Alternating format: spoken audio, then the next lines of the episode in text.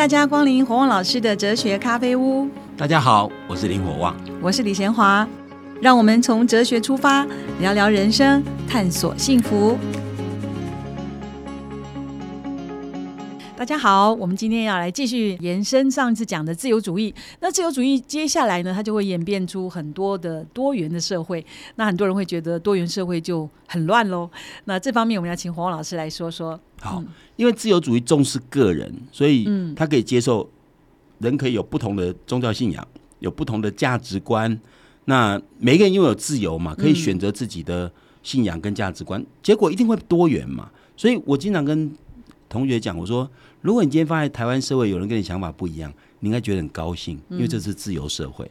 因为只有不自由社会才可能统一思想，你知道吗？所以，除非采取武力镇压，否则如果让每一个人可以自由选择他自己认为最适合的神生观或者宗教信仰，会不一样是正常的。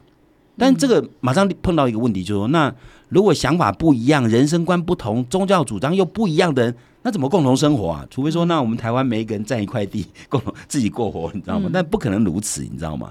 那所以说，人们即使彼此互相容忍，那这样社会是会不会变成一盘散沙？啊，那这样的社会怎么变成一个社会？哈，会不会很乱？对，所以自由主义要解决的一个很重要问题就是说，那我允许不同想法，允允许人们有自由追求自己的主张，就会产生差异的想法。嗯，那怎么变成一体？就变成社会变成一个社会？哈，那那也就是说。也就是说，在一个自由社会里面，想法不一样，如何变成一个社会，那更进一步说，如何使得想法这么大不这么差距这么大的人，为什么会变成一个和谐而有秩序的社会？对不对？那那那怎么办呢？那我们以以下，我我们当然会有更进一步的说明，但我们先做几点区分哈。首先，自由主义先做一个区分，就是区分所谓公共领域跟非公共领域。那自由主义的基本构想是说，我们把公共跟非公共做个区别，在公共领域里面呢，要使不同想法的人能够和平相处，一定要建立一个合理的公共规范。跟他约好，对，一定要一定要用这样才能限制呃不同成员的自由哦。因为个人自由如果没有得到适当的限制，那我的自由可能变成变成你的你的伤害，你知道吗？这个路口上下班时间车子非常非常多。来自四面八方的人彼此不认识，但在红灯前大家都停下来。嗯，那那看起来乱吗？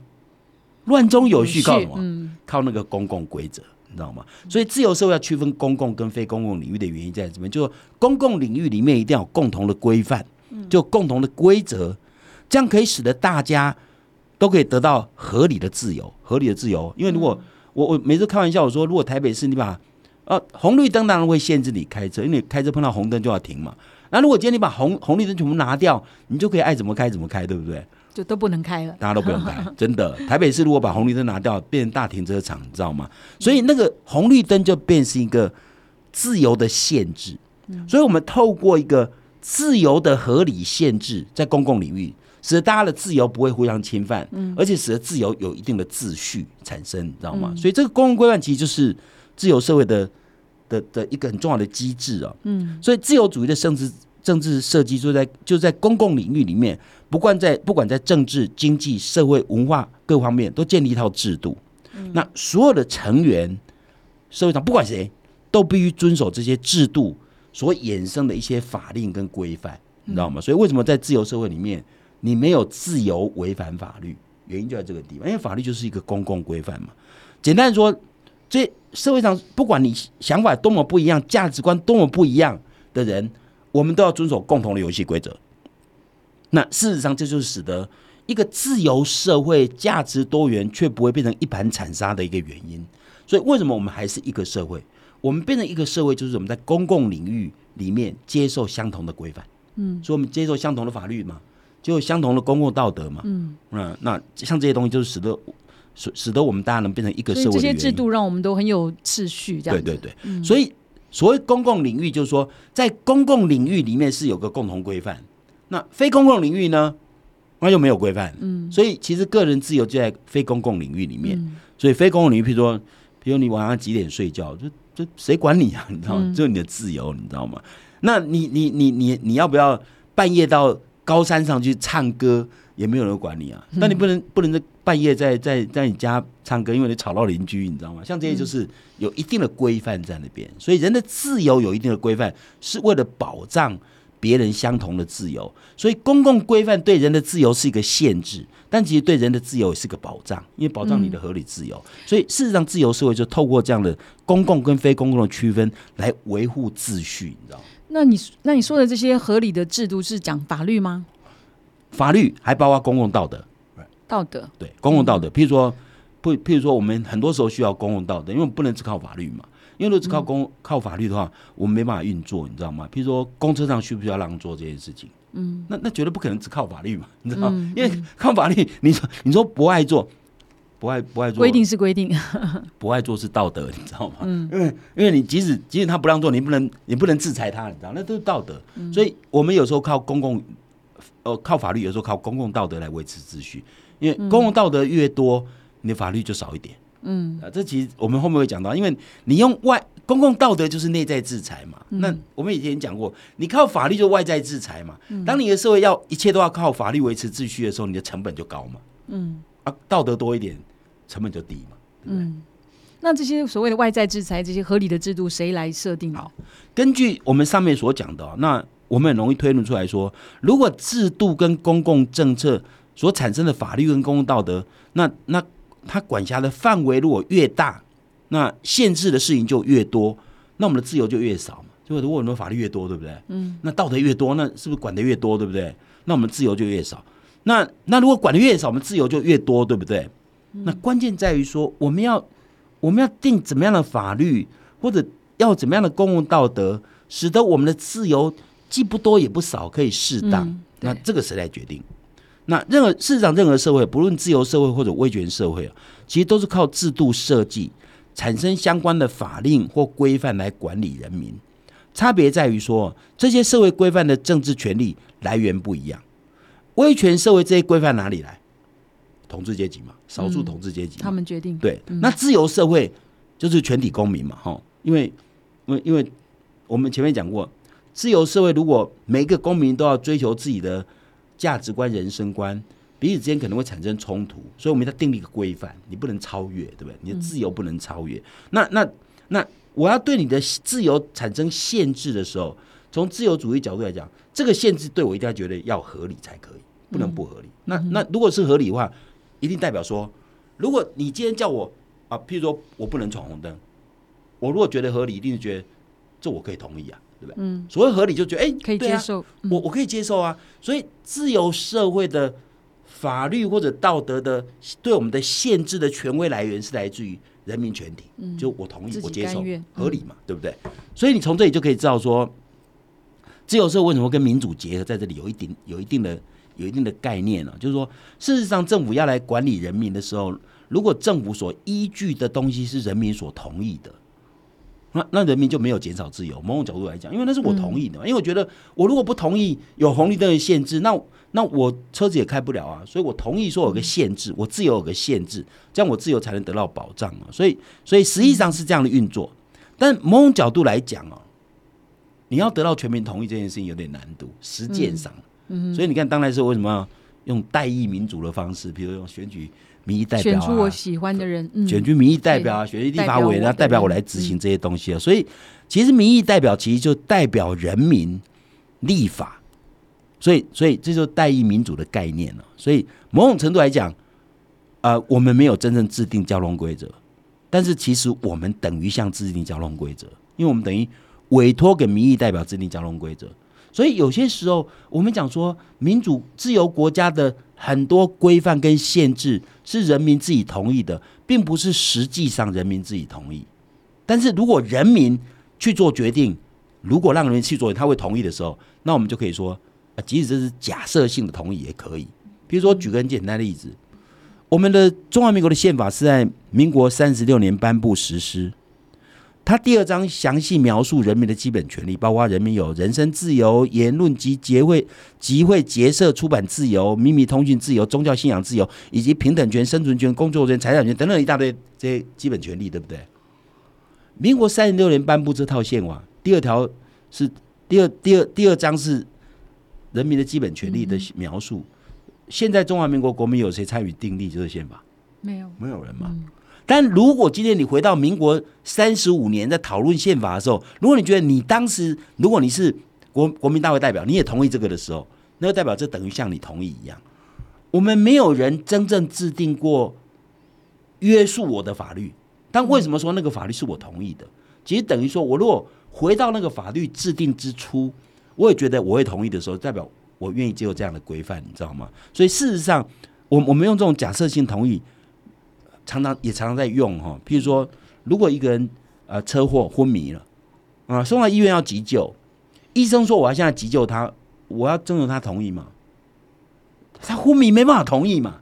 但是我们想象说，说他如果是意识清醒的会同意，所以这等于是他同意，你知道吗？所以我们用这种方式来说明说，我们当代的民主规范。当代的政治设计基本上是人民同意的，指的就是说，其实如果那个回到人民可以自己制定的时候，他会同意这套主张。我们现在其实都民意代表帮我们做这件事情，所以我们没有直接同意。但理论上，理论上，民意代表代表我们等于我们同意一样，知道吗？所以我们现在所受的所有制度设计都人民自己制定的。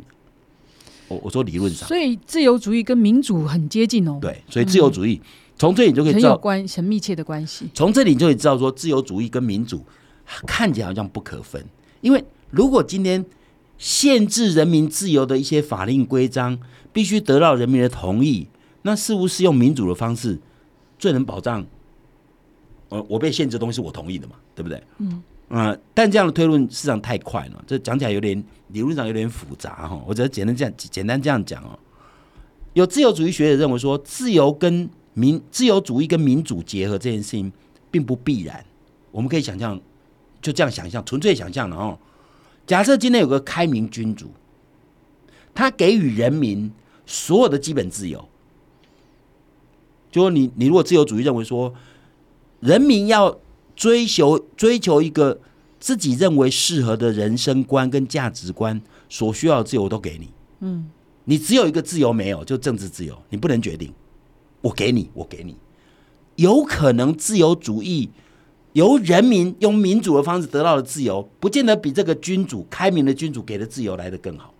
嗯，因为人民的决定可能会错误，你知道吗？对。如果这个如果这个君主是英明的，你知道吗？嗯。那这英明的君主给人民的自由是人民正好最适当的自由，而人民自己决定的自由常常人民决定的法律常常是不正义，你知道吗？有欠考虑的，搞不好有可能。所以换句话说。自由主义跟民主不一定要结合，在逻辑上可以分开，但是在实践上，如果我们期待君主英明才能给我们适当自由，那这其实还蛮糟糕的。为什么？我们除非碰到伟大领袖，你知道，很难英明的君主。但你想想，人类有史以来大概君主专制大概是最长的统治时期嘛？有几个明君呐？没几个嘛，你知道吗？所以。所以，其实当代自由主义为什么跟民主结合？原因就在说民主比较可靠一点，但在理论上没有必然要结合哦。嗯，理论上，如果如果人民最在乎的是自由，因为自由才可以让我选择我自己认为适合的人生观。那如果人家给你你适当的自由，一样是自由啊，对不对？跟你自己决定的其实是一样，你知道吗？但是因为你如果由别人给你的。这个别人除非是天纵英明、有智慧、有品德，否则他给你的东西可能会你他给你如果不当，你就完蛋了，你知道吗？所以，我们当代会接受民主政治的原因，是因为民主政治比较有可能保障个人自由，不代表说只有民主政治才能保障个人自由，你知道吗？是比较有可能，你知道吗？那这个东西就讲起来有点复杂，但是我现在讲的意思在说明说，其实自由主义者最在乎的是。我可以拥有我的适当自由，追求我的所谓我认为自己最认为最适合的幸福人生，这才是关键，你知道吗？嗯，这样经过黄老师这样层层的推理，带领我们去思考，就是自由主义其实它会产生一个多元的社会，那我们会担心多元的社会变乱。那其实是不会，因为我们可以用合理的制度来让大家都能够享受到真正的自由。那哪一个制度是比较好的保障呢？刚才听起来好像民主是比较比较适合的制度。那接下来还有什么样子的延伸的议题呢？我们休息一下，再回来。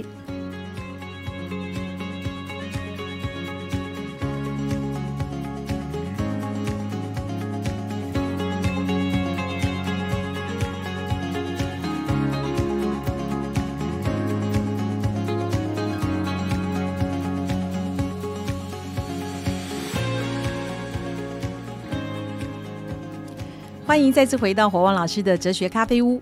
我们今天谈的是在自由主义之下，社会多元以后，怎么样让它乱中有序？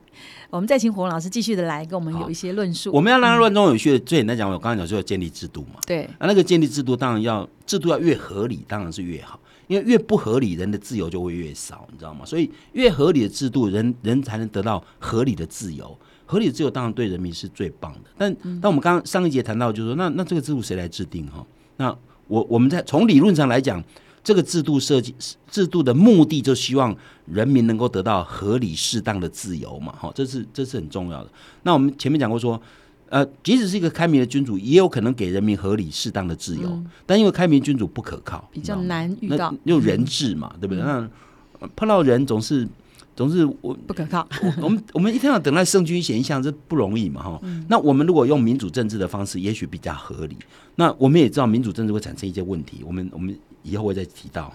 但是它是比较可靠的，所以所以用民主的方式来决定决定这个我们的制度该怎么设计。我们现在当代社会当然不可能由人民全部来做，所以透过透过这个这个这个代议民主啊，所以从这里就可以知道说，呃，一再强调一个概念，就在于说明说。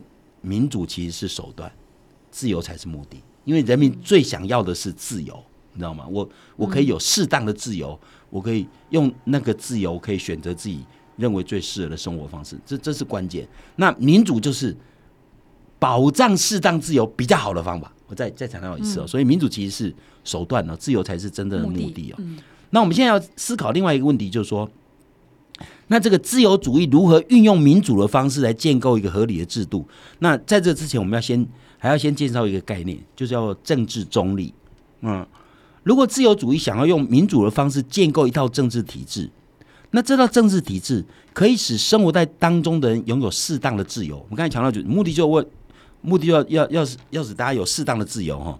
所以每一个人在不侵犯别人相同自由的前提之下。可以追求自己认为最适合的美好人生嘛？这是我再强调的概念哦。嗯，那每一个人自由，每一个人自由，他目的是为了选择自己的人生观、自己的价值观呢。那我们刚刚讲过，那结果一定变成多元社会嘛。所以说，如果知道政治体制是合理的，最起码条件是，我要只知道制度是合理，因为因为要使知道制度合理的目的是因为我可以我可以让每一个人在不侵犯别人相等自由的状况之下。可以选择自己认为最适当的生活观，比如说价值观、宗教主张，对不对？那这里有个很重要的概念，就是说，好，那这套制度怎么制定之前要有个概念，这个概念就是我们在制定这套制度之前，绝对不能预设任何一套特殊的宗教主张或者特殊的价值观。那这个条件非常合理。再讲一遍哈，就是说，因为这个有点复杂。我们要制定制度的目的是要让每一个人可以拥有适当的自由。嗯，那因为一旦自由，就有不同的价值主张，对不对？所以我知道制度如果要是合理的一个先决条件，就是知道制度在设计的时候不能预设某一种价值观或宗教主张，要中立啊，对，要保持政治中立。啊，举一个比较简单的例子哈，我我在我在高中读书的时候，我相信很多人跟我相仿年代都知道哦。中国文化基本教材是必修课，我以前考大学、连考东西一定要考儒家、孔孟思想啊，这些都是必修课，你知道吗？所以大学能考会考这些科目。但是中国文化基本教材它既包含大部分都儒家经典了。我刚刚讲孔孟学说嘛，哈。当然，因为这是我们我们社会的文化传统，一直都是儒家文化，从董仲舒独尊儒术又如此。但如果你从自由主义的角度来讲啊。严格说，这样的设计是违反行政中立，或者违反政治中立。举个为什么这样讲？因为我们的社会并不是所有人都都是儒家的信仰者，对不对？如果今天我们讲说自由社会应该允许每一个人追求自己认为最适合人生观，所以你可以想象得到，在一个自由社会里面有儒家、有道家、有有有有有这个佛教徒、有基督徒、有天主教徒，各种信仰者都有嘛，哈。好，那你想想看哦。假设我们社会有基督徒、有天主教徒、有佛教徒、有道教信信徒，我们也有我们也有儒家信仰者。那你想想看，如果今天教育部拿人民纳税人钱，规定高中生一定要读儒家思想，你觉得这对基督徒公平吗？就是说，你拿纳税人的钱来赞助某一种价值观或者某一种学说，纯粹从自由主义的角度来讲，这是违反行政中立或者政治中立。所谓政治中立，就是说我今天要制定一套规典章制度，我要运用国家的钱来实施制度政策的时候，我不能偏袒任何一种主张跟信仰，因为纳税人是所有人，纳税人的钱应该造福所有人，不是图利儒家信仰者。你懂我讲意思吗？所以，如果纯粹从纯粹从自由主义的政治中立的角度来讲，我如果是一个儒家信仰者，我活在台湾的社会是比较占便宜的，因为政府出钱帮我宣扬儒家思想。那我如果是基督徒，我可以说，那我们也缴税啊？为什么以后高中生不能必读圣经？那回教徒说，那必读可兰经啊，你知道吗？所以、嗯那实在顾不到这么多吧？好，所以原则上，原则上，自由主义社会如果必然会产生不同的宗教信仰、不同的价值观，政治上要保持对各种价值观、各种宗教主张保持中立。我不能特别鼓励、鼓吹哪一种思想，所以我说我们大学联考必考儒家思想，对儒家的信仰者是比较有利的。这其实是违反自由主义的精神。但我我要讲讲的原因在于说，纯粹从自由主义角度来讲是如此，但当然，台湾社会会把儒家当成必考的东西，是因为固有的传统是这样下来。嗯，大家都接受这套价值观，但是，但是其实如果纯粹从自由主义，你是包容各种不同信仰跟主张的来讲，你不能拿纳税人钱来资助某一种思想，知道吗？这就是政治中立。那我刚刚讲台湾，台湾这个台湾这个，因为传统中国文化这件事情太久了哈，这这因为几千年来都如此哦，所以没有人质疑哦。但如果纯粹从政治中立的角度来讲，这这实际上是独后儒家。那而且不止独后儒家，而且是要求全民都要学习哦。那那这对非儒家信仰者其实是非常不公平。那所以在理论上，我要讲在理理论上啊，那那因为这这没办法，因为每一个社会生下来就有一定的传统，那那个传统也某种程度维系有一定的作用，因为维系原来的传统是指的社会能够和谐稳定的很重要的关键，你知道吗？但是我们是一件中国文化传统之下，然后现在加加入西方的思潮。这纯粹是西方思潮进来哦，自由主义纯粹是西方思潮、哦。我们一旦加入这样思思潮以后，我们必须了解到说，我们事实上是拿中国传统文化跟西方思潮在做结合当中。嗯，所以理论上我们可以接受政府某些这样的做法，但是原则上不应该对某一种思想特别有利、特别不利。那我们只能说，儒家是因为传统的文化已经。是维系社会已经长久以来人民生活方式大部分是依赖它，所以这这 OK，你知道吗？但其实你不能理论上从传统理论来讲，从纯粹从自由主义理论来讲，这样的做法市场是对不起很多思想，你知道吗？对不起。那就是在呃制度上面，比如说呃。专门针后代一个思想，那如果就人呢？好像常常看到，不管是美国或是台湾，如果在大法官或是某一些需要很中立的角色，那人家去调查他过去哦曾经对同性恋有不当的言论，或者是他对性别有歧视，或者说哦这个人深蓝或这个人深绿不适合这个位置，这个概念也是要中立吗？难道一个人他一定不能有自己的立场，他才能够做一个这种制度的？事实上，政治中立有一个很重要的概念，就来说，如果你今天呢？我我今天我如果是，比如说举举民进党现在的行政官员来讲哈，比如我如果今天是民进党的官员，嗯，你是全中华人民的官员，譬如说蔡英文总统领的是全中华民国纳税人的钱，你施政的时候绝对不能说我偏袒哪一个党派，这不可以，绝对不可以。所以这也是政治中的一个非常重要的精神哦，就是说我如果今天我我是国家的总统，我今天不是民进党的总统嘛，哦。我我今天如果是行政院长，我我不是民进党的行政院长，我是中华民国的行政院长，你领的是全纳税人的钱，所以你在施政的时候就绝对不可以偏袒某一个政党，这是绝对不可以的。这根本没有做到啊，做不到。没有做到就是我们这方的素养不够。嗯，但如果说今天蔡英文总统在攻辖之余啊，当然总统比较不不适当。假如今天有个行政院长好了，一个行政院长他如果是民进党的行政院长。他在施政的时候，绝对不能说哦，呃，民进党执政的县市我多补助，有啊，预算多一点，都是这样。如果这样完，如果这样完全违反政治中立的精神，但是他可不可以帮助民进党的候选人，可以。他如果在公余之下，绝对可以这样做，因为那时候代表个人。嗯，哎，因为每一个公民都有自己的权利嘛。你我我们我们社会常常有一个错误的见解，就以为就以为呃，所谓保持客观中立，就是你没有想法，你你没有立场，不可能嘛。我常常跟他讲说，我谁没有立场？总统大选会盖中间吗？当然不是。你一定会有立场，除非你没有想法，脑袋有问题人才不会有立场。嗯，有立场没关系，但你有立场，在什么时候表达你的立场？嗯，我我如果是民进党行政行政行政院院长，我在立法院被咨询的时候，我不能说我是民进党的立行政院长，所以我支持民进党的县市都给补助，这绝对违反政治中立的概念。但我如果下了班以后，我去帮民进党的县市长首长站台或者立法委员站台，这绝对合理，你知道吗？所以你有立场，但当你的职务是公职、公职的时候，你在公职那个角色的时候，你要扮演的就是政治中立。嗯，所以政治中立的精神是代表说，我们今天我们今天国家治理一定是要有人来治理，那那个治理的应该是为全国人民，你知道吗？因为他领的是全国纳税人的钱嘛，对不对？但是你说他有没有立场？当然有立场，那是他在非公职的身份的时候，嗯，他当然可以有立场，你知道吗？所以我要讲的就是说，如果今天行政院长在施政的时候，明显偏袒偏袒同一个党派的县市地方首长，这违反自由主义的精神。我要讲就这个，所以我要讲就是说，其实台湾很多人因为那喊自己是自由进步，但对自由主义的很多核心价值。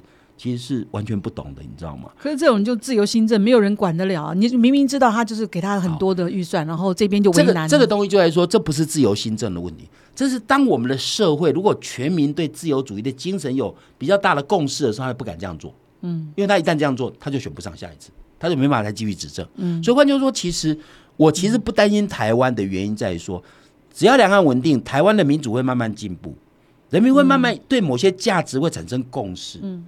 超越那个价值的人就会被淘汰，你知道吗？所以如果今天民进党政府如果明显在施政的时候只图利民进党的地方首长，却故意刁难国民党的地方首长，将来他们的选举就会很差。对，慢慢发现。我我现在讲的说，一旦全民对自由主义的价值有一定的共识，所以我其实现在现在比较担心的是，我们社会对自由主义是什么？了解非常非常有限，你知道吗？我我们一定要想办法让大家知道，说为什么要采取自由的制度，就希望在自由社会里面的每一个人，没有一个人应该在公领域受到歧视或不当对待，大家都是自由平等主义的存在者。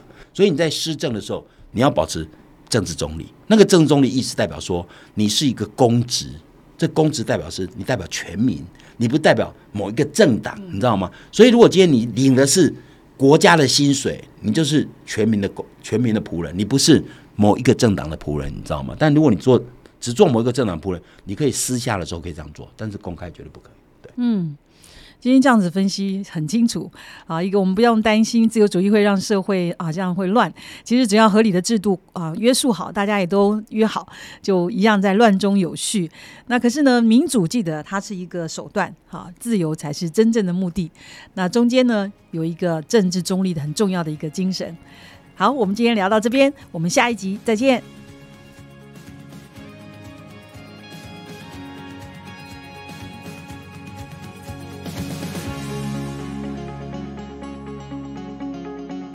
国王老师哲学咖啡屋这个节目是由新生代基金会赞助，你可以到脸书留言提问，也可以到官网查询节目更多的内容。我们节目每个礼拜四都会更新，欢迎准时收听。今天节目就进行到这儿，我们下一集再会，拜拜。